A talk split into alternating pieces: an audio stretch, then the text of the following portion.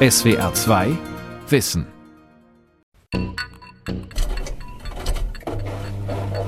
Waschmaschinen von heute sind nicht nur schön leise und energiesparend. Sie haben auch bis zu 25 Programme. Unterwäsche, Jeans, Outdoor-Bekleidung, Tierhaarentfernung. Alles kann man einstellen. Wie lange soll die Maschine vorwaschen und wie intensiv? Soll sie schleudern oder nicht? Und wenn, mit welcher Drehzahl? Sogar per Smartphone lassen sich die Geräte steuern. So kann die Hausfrau oder der Hausmann die Maschine bequem aus der Ferne einschalten.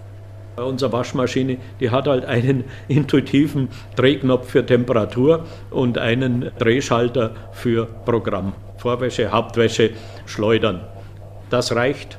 Und die habe ich damals schon verstanden, als ich Kind war und ich verstehe sie heute noch. Einfach gut. Technische Geräte ohne Schnickschnack. Von Helmut Nordwig. Viele Verbraucher sind anfangs von den Möglichkeiten einer neuen Waschmaschine begeistert. Aber nicht jeder will aus einer Trommelwäsche gleich eine Doktorarbeit machen. Manche greifen schon bald, immer häufiger, zu einem Programm namens Standard und wählen nur noch die Temperatur, so wie Wolfgang Heckel. Er war schon immer skeptisch bei zu viel Auswahl. Mein Gefühl ist, dass das vor allen Dingen ein Werbe- und Verkaufsargument ist und wir uns da ein bisschen in eine Sackgasse begeben haben. Ich möchte mich nicht, wenn ich eine Waschmaschine bediene, jedes Mal mit der Bedienungsanleitung erst auseinandersetzen müssen, sondern es soll intuitiv sein. Zumal viele Gebrauchsanleitungen kaum verständlich sind, oft handelt es sich um kuriose Übersetzungen. Und die Verbraucherin oder der Verbraucher müssen sie häufig auch noch mühsam im Internet suchen. Wolfgang Heckel ist Generaldirektor des Deutschen Museums in München. Dort können Besucher die Ikonen der Technikgeschichte bestaunen, die ganz ohne Anleitung ausgekommen sind. Eine Dampfmaschine, so wie James Watt sie gebaut hat, das Automobil von Karl Benz, die ersten Radios, das Telefon von Johann Philipp Reis. Sie alle haben etwas gemeinsam, sie taugen genau für ihren Zweck und haben nicht mehr als das, was man dafür braucht. Heutige Produkte sind dagegen oft mit Funktionen überladen. Doch die Forschung beobachtet einen Gegentrend. Dass Leute sagen, ich brauche eigentlich nicht so viel zum Leben. Ich möchte eigentlich mehr so einen entschlackten, einfachen Lebensstil haben, aber eben dann trotzdem schön ne? und gut und, und hochqualitativ. Und das ist gerade eine, eine Bewegung, die ganz stark ist und wo noch ganz viele Lösungen draußen stehen werden in den nächsten Jahren. Liza Wohlfahrt kennt sich aus mit diesem Trend. Sie ist beim Fraunhofer Institut für Arbeitswirtschaft und Organisation in Stuttgart beschäftigt und leitet das Zentrum für frugale Produkte. Frugal, das heißt schlicht, aufs Wesentliche reduziert. Liza Wohlfahrt hat beobachtet, es gibt durchaus einen Markt für einfache, intuitiv verständliche Produkte. Aber die Kundschaft will keine Kompromisse eingehen, wenn es um das Design geht.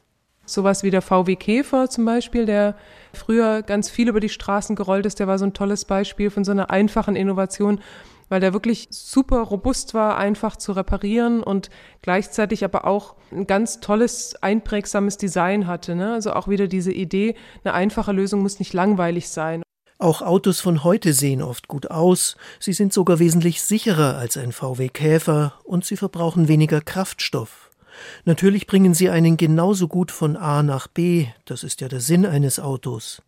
Aber sie sind nicht mehr so leicht und intuitiv zu bedienen wie früher. Das merkt jeder, der schon einmal versucht hat, bei einem fremden Modell das Radio im Stand einzuschalten. Oft ist es schon mühsam, bei einem Auto, das nicht das eigene ist, den Rückwärtsgang oder die Handbremse zu suchen oder gar bei einem Leihwagen den Verschluss für den Tankdeckel. Das muss aber nicht so sein. Es gibt auch andere Konzepte. Das Fahrzeug kann eigentlich alles transportieren, was es so transportieren muss, solange es unter einer Tonne bzw. zwei Tonnen mit Hänger ist. Ich habe eine Reichweite mit, dem, mit der kleinsten Batterie von 80 bis 100 Kilometern. Mit der großen Batterien sind es 150 bis 200 Kilometer. Alles, was das Auto braucht zum Funktionieren, ist da. Alles, was das Fahrzeug nicht braucht, ist nicht drin. Also alle Schalter robust, kann ich mit Handschuhen bedienen, wasser- und staubfest. Und letztendlich äh, ist noch vor dem Fahrer ein Display, was ihm sozusagen die Fahrtgeschwindigkeit anzeigt und alle fahrrelevanten Daten. Und mehr ist im Auto auch nicht drin. Eine Fabrikhalle in der Nähe von Landshut, Niederbayern. Hier entsteht eine Art Pickup für jeden, der nicht allzu weit fahren muss und viel zu transportieren hat. Zweisitzig, elektrisch, höchstens 70 Kilometer in der Stunde schnell. Das Gefährt erinnert an die kleinen Wägelchen, mit denen Golfspieler über den Platz fahren, ist aber größer und hat eine Ladefläche mit viel Platz. In gut einer Stunde ist die Batterie geladen. Forschende der Technischen Universität München haben das minimalistische Gefährt entwickelt, ursprünglich als Projekt für afrikanische Länder und dann eine eigene Firma dafür gegründet, Evo Motors. Der Geschäftsführer Martin Scholtes hat schnell gemerkt, dass es auch bei uns Bedarf dafür gibt. Nicht nur in Afrika, auch in Europa kommt das Fahrzeug eigentlich für jeden in Frage, der was vom Punkt A zum Punkt B transportieren muss. In Afrika ist natürlich, sind es vor allem die Pharma- oder Logistikunternehmer, die wir so als, als Markt sehen. In Europa sind es kommunale Betriebe, Hausmeisterbetriebe, Gärtnereien, Almbesitzer, Hotelbesitzer, also eigentlich auch jeder, der was vom Punkt A zum Punkt B transportieren muss und keine Reichweite von mehr als 200 Kilometern braucht. Das sind ja eigentlich fast alle. Ja, das ist, das ist das, was wir sagen. Also mit dem Fahrzeug kann ich deutlich über 90 Prozent aller Mobilität, die so gebraucht wird, abdecken. Bisher haben zum Beispiel Winzer und Jäger das geländegängige E-Mobil bestellt. Auch der Inhaber eines Bauhofs ist dabei, alle aus Europa. Das zeigt, einfache Produkte treffen einen Nerv, gerade bei uns in Deutschland. Und so wie beim Elektromobil Made in Niederbayern haben einige ihren Ursprung in einer Idee für Schwellenländer. Das hat der Betriebswirt Rajnish Tiwari von der Technischen Universität Hamburg in seinem Herkunftsland Indien festgestellt. Wir haben vor vielen Jahren eine Studie des nationalen Innovationssystems in Indien durchgeführt und mit vielen Unternehmen gesprochen, darunter auch sehr viele deutsche Unternehmen. Und dann kam heraus, dass viele Unternehmen Indien als Innovationsstandort genutzt haben. Sie haben vor Ort Produkte entwickelt, Dienstleistungen entwickelt, die dann später auf dem globalen Markt verkauft worden sind. Und als wir analysiert haben, welche Produkte und Dienstleistungen das sind, dann kam heraus, das sind in der Regel so sehr erschwingliche Produkte, die dann auch robuster sein müssten, die dann auch äh, mit nicht so hochentwickelter Infrastruktur ausgekommen sind. Das war denen gemein. Mit Infrastruktur meint der Forscher nicht nur, dass ein Fahrzeug wie der Elektro-Pickup holprige Schotterpisten oder Waldwege meistert. Es darf der Batterie auch nichts ausmachen, wenn während des Ladens plötzlich der Strom ausfällt, was in vielen Ländern häufig vorkommt. Ist wieder Elektrizität da, wird eben weitergeladen. Viele solche Produkte stammen aus Asien, das hat Uwe Schleinkofer beobachtet. Er gehört wie Litzer Wohlfahrt zum Leitungsteam des Fraunhofer Zentrums für frugale, also schlichte Produkte. Vor seinem Ingenieurstudium hat er eine Ausbildung zum Werkzeugmechaniker gemacht. Damals seien die meisten Maschinen aus Deutschland gekommen, sagt er, doch das sei inzwischen anders.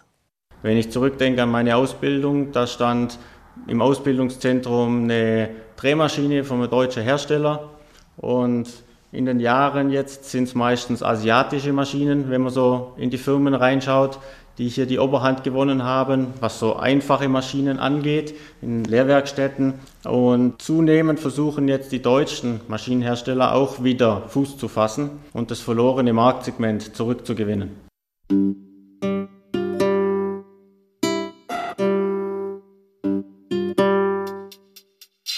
Doch nicht nur Produkte, die ursprünglich für Entwicklungsländer gedacht sind, stoßen in Deutschland auf Interesse, sondern auch Verfahren. Zum Beispiel eines, mit dem sauberes Trinkwasser hergestellt werden kann. Das Prinzip dahinter ist einfach und schon lange bekannt. Die UV-Strahlung des Sonnenlichts kann Keime abtöten. Dazu genügt es, das Wasser, das möglicherweise Keime enthält, in eine Plastikflasche zu füllen, wie es sie weltweit überall gibt, und sie im Sonnenlicht stehen zu lassen. Aber wie lange dauert es, bis das Wasser trinkbar ist? Martin Wesian hat hier eine Marktlücke gesehen, in Wien die Firma Helios gegründet und ein schlichtes Messgerät entwickelt, das einer österreichischen Norm entspricht. Ein sehr reduziertes Produkt, das wirklich nur auf die Nutzung ausgerichtet ist und auch dementsprechend kostengünstig sein soll. Und das misst die UV-Strahlung und errechnet sich laufend, wie diese UV-Strahlung die Keime im Wasser abtöten. Diese Berechnung, da ist eine, eine längere Formel, die nach einem Ö-Norm auch zertifiziert ist, welches Spektrum des UV-Lichtes das Wasser desinfiziert und wie lange das dauert, bis ein Desinfektionslevel erreicht wird, der von der WHO mindestens gefordert wird. Wir übersteigen diese Ansprüche auch ein bisschen. Das Messgerät ist ein faustgroßes rundes Kästchen namens WADI wie Wasserdesinfektion, das zusammen mit den Flaschen in die Sonne gelegt wird. Ein Smiley auf einem Display zeigt an, wann das Wasser trinkbar ist. Die Energie für die Berechnung liefert die Sonne gleich mit. Genau wie die Gründer von Evo Motors hat Martin Wesian festgestellt, dass es auch bei uns Bedarf dafür gibt. Bis hin zu Katastrophenschutzeinheiten, die das in ihrem Gepäck haben. Da das Gerät ja keine Batterien und nichts benötigt, ist es immer einsatzbereit. Äh, man benötigt nur die Sonne dazu. Und dadurch ist es vor allem auch sehr oft ein, eine Sicherheit, die die Menschen mitnehmen, damit sie Wasser desinfizieren können, sehr einfach. Oder was wir auch immer öfters sehen, sind ganz klar die Bergsteiger, die dann zum Beispiel sich eine Flasche hinten auf den Rucksack raufschnallen, mit dem Wadi dazu und dadurch, dass die Sonne die ganze Zeit drauf scheint, wird das Wasser desinfiziert, während sie zum Beispiel den Berg raufgehen. So kann ein Wanderer auch mal Wasser aus einem Bach nachfüllen. Einfacher geht es kaum. Und das Gerät ist mit einem Preis von etwa 15 Euro nicht nur kostengünstig, sondern auch sehr robust und pflegeleicht. Es hält nach Angaben des Unternehmens jahrelang ohne Wartung. Was aber die Frage aufwirft, lässt sich damit wirklich ein profitables Unternehmen aufbauen? Unser gängiges Wirtschaftsmodell sagt nein. Nur wenn Menschen regelmäßig etwas Neues kaufen, obwohl das Alte noch funktioniert, nur dann hat eine Firma etwas davon. Doch auch hier gibt es einen anderen Trend. Der Umsatz um jeden Preis ist nicht mehr für jedes Unternehmen das Maß aller Dinge. Völlig neue Geschäftsmodelle entstehen da, sagt der Wirtschaftsforscher Alexander Brehm von der Universität Stuttgart, entworfen von Menschen, denen das Klima und soziale Verantwortung wichtiger sind als Profit. Die auch versuchen, möglichst äh, nachhaltig zu leben und möglichst konsumfrei und mit wenig Konsum auszukommen. Und deswegen schauen wir immer stark auf Entwicklungsländer, weil natürlich dort naturgemäß äh, die ganzen Restriktionen bestehen bezüglich Infrastruktur, äh, Versorgung, natürlich auch Geld, was zur Verfügung steht. Und auch diese Menschen haben natürlich Bedürfnisse, die wir auch haben, die sie irgendwie anders lösen. Und davon kann man eben auch viel lernen. Und auch von den technischen Innovationen von früher findet Wolfgang Heckel vom Deutschen Museum. Dabei ist ihm besonders wichtig, dass die Verbraucherinnen und Verbraucher die Dinge selbst reparieren können. Auch das ist im Sinn der Nachhaltigkeit. Oldtimer, Automobile ist ein typisches Beispiel. Nicht? Also Oldtimer, wenn man fährt, hat man Freunde, mit denen man zusammen fast alles reparieren kann. Deshalb fahren ja auch noch Automobile aus dem letzten Jahrhundert, vorletzten Jahrhundert fast, kann man heute noch bewegen und fahren. Mit den 80er Jahren oder späten 80er, 90er Jahren hört es ja dann auch auf mit Oldtimern, weil sie am Ende, wenn es eine Elektronik und vor allen Dingen eine Software gibt, wenn die kaputt ist sozusagen, können sie nicht mehr reparieren. Immer mehr Bürgerinnen und Bürger zeigen ein deutliches Bedürfnis nach Gegenständen, die repariert werden können. Sie nutzen eifrig eines der zahlreichen Repair-Cafés, die in den vergangenen Jahren entstanden sind, und lassen ihren kaputten Handmixer oder Föhn, das wackelige Bücherregal oder den Stuhl mit abgebrochenem Bein von einem Bastler aus der Nachbarschaft instand setzen. Eine wichtige Voraussetzung ist dafür nötig. Wer etwas reparieren will, muss die Funktion von Grund auf verstehen, begreifen, wie das bei vielen Objekten in Technikmuseen möglich ist. Bei Computersoftware sei das Verständnis Spezialisten vorbehalten, erklärt Wolfgang Heckel. Schlichte Produkte, wie etwa eine Musikbox aus Heckels Sammlung, seien dagegen für jedermann nachvollziehbar. Hat das wunderbare Design, dass man auch wieder äh, sehen kann, ähm, äh, wie sie funktioniert. Sieht man jetzt, dass der Plattenteller sich dreht. Dann äh, sucht sich der Motor eine bestimmte Platte aus, legt sie auf, dann geht ein Arm hinüber und eine Abtastung von Musik findet statt. Ist doch schön. Let's have a party, Wanda Jackson, no? Dann hat man einfaches Design plötzlich verstanden. Dann hat man verstanden, wie man Schall konservieren kann in einer Schallplatte. Zurück vom Elektroauto zum Oldtimer also, vom Streaming auf dem Handy zur Musikbox. Das nicht unbedingt, findet Wolfgang Heckel. Das Alte ist nicht zwangsläufig besser. Es geht ja nicht darum, zurück zur Steinzeit. Das wird auch manchmal missverstanden. Denn die Erfolgsgeschichte der Technik, gerade bei uns im Deutschen Museum zu sehen, hat natürlich äh, das Leben vieler Menschen kolossal erleichtert.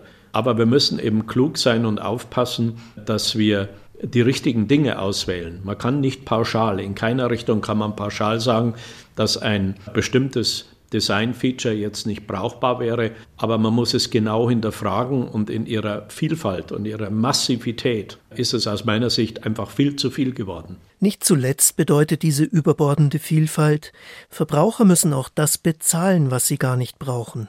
Seien es die 25 Programme der Waschmaschine, von denen nur drei benutzt werden, seien es die zahllosen Funktionen heutiger Autos, die kaum noch einer kennt.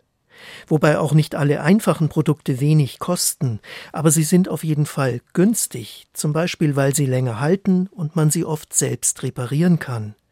Doch Ingenieurinnen und Ingenieure, gerade in Deutschland, neigen dazu, Geräte mit allem auszustatten, was technisch machbar ist, hat Litza Wohlfahrt festgestellt, eine der Leiterinnen des Zentrums Frugale Produkte des Stuttgarter Fraunhofer Instituts zum einen wird vielleicht eben manchmal die Zielgruppe so ein bisschen aus dem Blick verloren, dass den, dass den Leuten nicht bewusst genug gemacht wird oder dass die sich nicht genug bewusst machen, für wen die Lösung ist und wie viel da überhaupt nötig ist. Und zum anderen ist es eben nicht so einfach.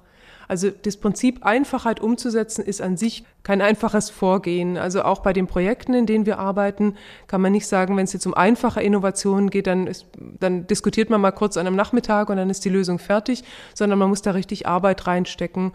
Wie viel Arbeit nötig wäre, zeigt ein Produkt, das fast jeder ständig bei sich trägt, das Mobiltelefon. Auch da stöhnen Kundinnen und Kunden, wenn sie sich ein neues zulegen. Es kann oft mehr als das Vorgängermodell, und genau das macht es so schwierig, das Gerät wieder so einzurichten, dass es einem taugt. In welchem Menü sind die Klingeltöne versteckt? Wie kann ich löschen oder mindestens ausblenden, was ich nicht haben will? Gerade Senioren sind da oft überfordert, selbst mit sogenannten Einfachhandys.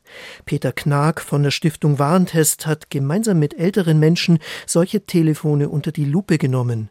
Sie haben zum Beispiel große Kacheln auf dem Display, die man auch mit schlechteren Augen gut erkennt. Dafür war dann aber die Einrichtung dieser Telefone wiederum so tricky, dass also zum Beispiel die ältesten Probanden aus unserer Gruppe, die waren über 80, das allein überhaupt nicht hingekriegt haben, äh, dieses Telefon in Betrieb zu nehmen. Dazu gehört ja auch eine SIM-Karte zum Beispiel einzulegen. Also einer sagte dann, ich habe ein Messer gebraucht, um das aufzuhebeln, äh, wo ich da die SIM-Karte reinstecke. Wer das schon mal gemacht hat, eine SIM-Karte einzulegen oder zu wechseln, dem stehen da die Haare zu Berge. Der weiß, dass es dem Telefon dabei nicht gut gegangen ist. Und auch der Proband fühlte sich dabei eigentlich nicht wohl und brauchte Begleitung, damit er überhaupt erst erstmal das Ding benutzen konnte.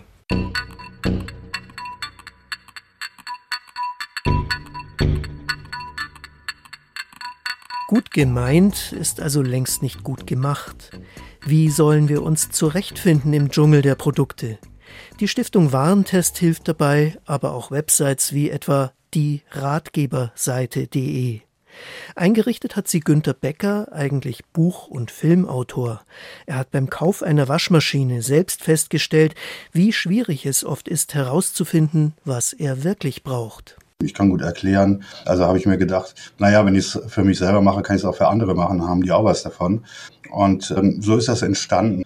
Der ursprüngliche Grund war, dass ich selber etwas überfordert war von den ganzen Angeboten, die es heutzutage gibt auf dem Markt. Allein bei Waschmaschinen bieten die Hersteller etwa 500 verschiedene Modelle an. Wer eine kaufen möchte, hat die Qual der Wahl. Günter Becker ist keiner, der Kundinnen oder Kunden bevormunden will, aber er sagt, jede und jeder soll genau wissen, wozu eine bestimmte Funktion da ist, was man davon erwarten darf und was nicht, dann kann man selbst entscheiden, ob man sie braucht. Auf Günter Beckers Website erfährt der Verbraucher zum Beispiel, was es mit dem Programm Jeans auf sich hat. Bei manchen Kunden, die vielleicht nicht so viel Erfahrung mit einer Waschmaschine haben, die sagen sich, ach, das Gerät kann ja Jeans waschen und das andere Gerät, das kann wohl keine Jeans waschen. Da kaufe ich doch das. Das ist natürlich Quatsch. Jede Waschmaschine heutzutage kann keine Jeans waschen. Sie müssen bloß wissen, welches Programm sie auswählen. Das steht auch meistens in der Bedienungsanleitung der äh, Hersteller drin. Der Mehrwert ist einfach dann gegeben, wenn ein Kunde ganz bewusst sagt, äh, ich will mir diesen ganzen Quatsch nicht merken. Ich möchte eine Taste drücken oder äh, einen Regler äh, drehen und dann macht die Maschine genau das, was ich möchte. Das gilt auch für Produkte, die für Arztpraxen und Krankenhäuser hergestellt werden, medizinische Geräte, zum Beispiel für das Durchleuchten mit Röntgenstrahlung. Das ist Standard in der Medizin, doch die Apparate haben ihren Preis. Der ist mindestens fünfstellig, kann aber auch über 100.000 Euro liegen. Dazu kommt, Hightech-Röntgengeräte sind groß, die schwere Strahlenquelle wird an der Decke des Raums aufgehängt und diese muss deshalb häufig verstärkt werden. Aber es muss auch beim Röntgen nicht immer das teuerste sein. Der Hersteller Siemens Healthineers hat hier eine Marktlücke entdeckt, berichtet Entwickler Ronald Fröhlich. Deswegen haben wir halt äh, ein anderes Gerät auch entwickelt für Kunden, die auch radiografische Untersuchungen machen müssen, aber denen halt nicht so sehr viel Geld zur Verfügung steht. Röntgenuntersuchungen, ja, ist ja bekannt, dass in äh, die Vergütung, nehmen wir mal Deutschland an, äh, für Röntgenuntersuchungen sehr, sehr gering ist. Also dass also zum Beispiel ein niedergelassener Orthopäde, ein niedergelassener Radiologe oder auch ein kleineres Krankenhaus halt oft Probleme hat, eine solche Anlage überhaupt zu finanzieren und auf Dauer auch entsprechend am Laufen zu halten. Ja.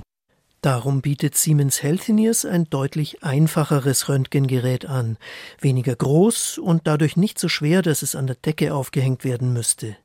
Die Ärztin oder der Arzt kann dann allerdings auch kein Patientenbett hineinfahren, und bei dem teuren Komfortgerät können die Mediziner ganz bequem direkt einstellen, dass sie eine Röntgenaufnahme der Lunge machen möchten dann fährt der Strahler genau an die Stelle, wo er sein muss. Hier muss ich das noch mit der Hand machen. Es passiert halt nicht automatisch. Ich bin nicht ganz so schnell, gerade bei komplexeren Sachen äh, dauert das halt dann alles ein bisschen länger.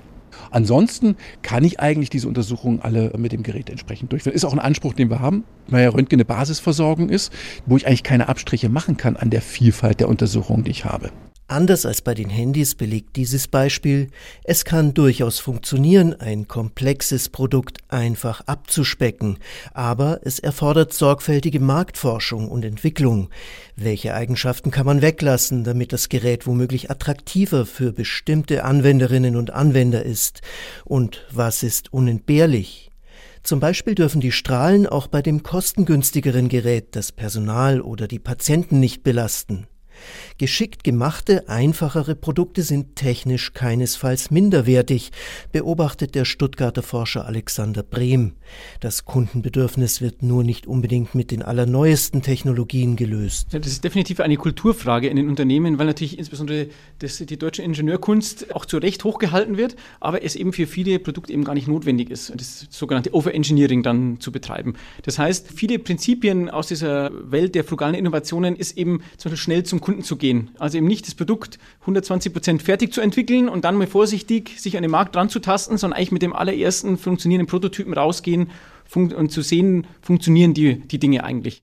Wegen dieser Kulturfrage kommen schlichte Produkte eher nicht aus den Entwicklungsabteilungen großer Unternehmen. Siemens ist da eine Ausnahme.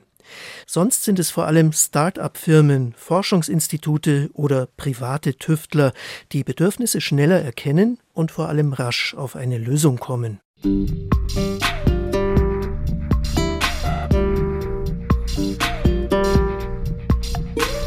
Das ist auch gerade während der Corona-Pandemie wichtig. Zum Beispiel gibt es ganz unterschiedliche Ansätze bei Lüftungsgeräten für Klassenzimmer. Kommerziell erhältliche Raumlüfter kosten aber einige tausend Euro. Muss nicht sein, hat sich der Physiker Horst Hahn gesagt und gemeinsam mit Kollegen am Karlsruher Institut für Technologie eine einfache Variante entwickelt. Sie kann zum Beispiel so aussehen wie eine Stehlampe, ein Metallrohr, in dem das Aerosol angesaugt wird, also die winzigen virenhaltigen Tröpfchen aus der Luft. Und in dem Gerät haben wir zunächst mal eine Stufe, wo dieses Aerosol weiter getrocknet wird durch eine leichte Temperaturerhöhung. Und damit kommt es offensichtlich zu einer Vorschädigung des Virus. Und dann in einem zweiten Schritt wird dann mit UVC-Strahlung bestrahlt und dabei wird halt das Erbgut des Virus zerstört. und dann geht das sozusagen wieder in die Raumluft zurück. Das Gerät ist also streng genommen gar kein Filter. Die Luft wird erhitzt und die Viren dann mit ultravioletter Strahlung zerstört, zu mehr als 99 Prozent, wie Messungen gezeigt haben. Die Materialien für diesen Luftfilter kosten nicht einmal 100 Euro, aber es sind pro Klassenzimmer mehrere davon nötig. Unser Ansatz war sozusagen, das mehr dezentral zu machen, mehrere Geräte anzubieten und damit ein Klassenzimmer sozusagen in Parzellen zu unterteilen, die dann jeweils gereinigt werden. In Simulationen funktioniert das. Ein Test in einem echten Klassenzimmer steht aber noch aus. Eine andere einfache Lösung hat sich dagegen schon bewährt. Sie stammt vom Max Planck Institut für Chemie in Mainz. Dabei soll die verbrauchte und möglicherweise virenbelastete Luft möglichst effektiv nach draußen befördert werden. Die Idee? Die Körperwärme der Schüler lässt die Aerosole nach oben wandern und diese Luft wird in Schirmen gebündelt und dann von einem kleinen Ventilator abgesaugt. Das ist ebenfalls effektiv, zeigen Messungen des Instituts und auch hier sind die Materialien für wenige hundert Euro pro Klassenzimmer erhältlich. Eltern haben in der Gesamtschule in Mainz-Brezenheim bei der Installation selbst Hand angelegt. Die Stadt Mainz stattet jetzt sämtliche Grundschulen mit dem System aus.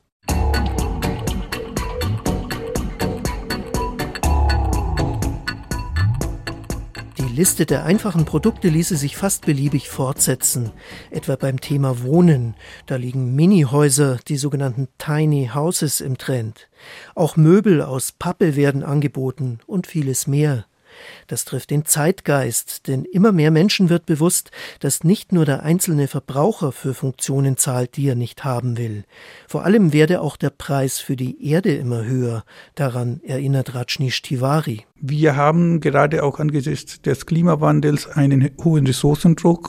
Und wir können unseren aktuellen Konsumstil gar nicht aufrechterhalten. Wenn jeder Bürger auf der Welt so leben wollen würde wie ein Durchschnittseuropäer oder Amerikaner, dann reicht ja die eine Erde nicht aus. Dann bräuchten wir drei, vier, äh, sogar sieben. Das heißt, wir werden diese Frugalitätsprinzipien zunehmend auch berücksichtigen müssen. Und da wird, da wird ja kein Weg mehr an den frugalen Innovationen vorbeiführen. Und falls wir wirklich etwas Neues brauchen, sollten wir uns öfter mal für solche Produkte entscheiden. Wer genau hinsieht, entdeckt nämlich, gar nicht so selten hat man beim Kauf die Wahl, ob es wirklich ein Gerät mit allem nur denkbaren Schnickschnack sein soll oder ob es auch ein einfacheres tut. Es muss ja nicht immer eine Waschmaschine mit 25 Programmen sein. SWR 2 Wissen. Technische Geräte ohne Schnickschnack. Autor und Sprecher Helmut Nordwig, Redaktion Sonja Striegel. Ein Beitrag aus dem Jahr 2021. SWR 2 Wissen. Manuskripte und weiterführende Informationen zu unserem Podcast und den einzelnen Folgen gibt es unter swr2wissen.de.